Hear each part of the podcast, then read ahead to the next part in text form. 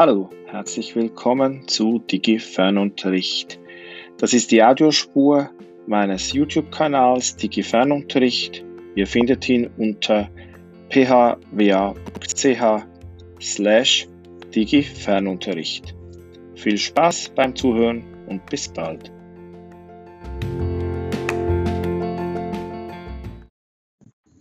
So, hallo, ich bin wieder mal im Wald, wie Sie etwas rennen noch ein bisschen außer Atem, aber ich beginne schon gleich mit dem Thema.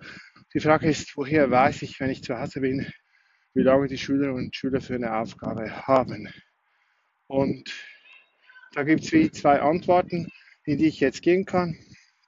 Das eine ist, ich habe eine gewisse Erfahrung und auch ein Vertrauen in die Schülerinnen und Schüler und ich setze die Werte so an, dass alle rechtzeitig damit fertig werden mit den Aufträgen, die ich gebe, damit die, die Freude und Lust daran haben, auch etwas mehr Zeit investieren können. Aber die, die viel anderes zu tun haben, vielleicht andere Fächer, in denen ihnen das Lernen wichtiger und bedeutsamer ist, das vielleicht auch in der Hälfte der Zeit erledigen können, die sie sonst mit Schule und Hausaufgaben zubringen. Die andere Möglichkeit ist, dass ich das natürlich auch technisch überwachen kann. Also ich kann zum Beispiel sehen, wie schnell geben die Schülerinnen und Schüler Aufträge ab. Ich könnte ihnen auch Zeitvorgaben machen, weil ich Teams benutze, kann ich genau timen, bis wann sie die Aufträge abgeben müssen. Ich sehe auch genau, wann sie ihre Arbeiten eingereicht haben.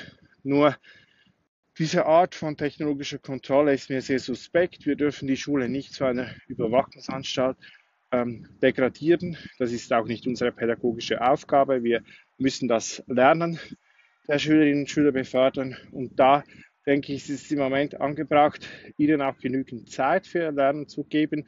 Nicht versuchen, sie den ganzen Tag zu beschäftigen, sondern ihnen Möglichkeiten zu geben, wie sie sich beschäftigen können, wenn sie sich langweilen, wenn sie denken, ja, Deutsch, das wäre jetzt mal interessant in meinem Fall, oder Biologie oder Geografie in anderen Fällen. Aber wenn sie, Entschuldigung, Erdkunde, nicht Geografie, ähm, wenn sie dann ähm, auch keine Lust haben, keine Zeit haben, vielleicht mit Geschwistern lernen müssen, den Eltern helfen müssen im Haushalt oder einfach auch keine Lust haben, lieber Fernsehen und äh, Serien schauen oder Bücher lesen, dann bitte auch dafür Freiräume schaffen.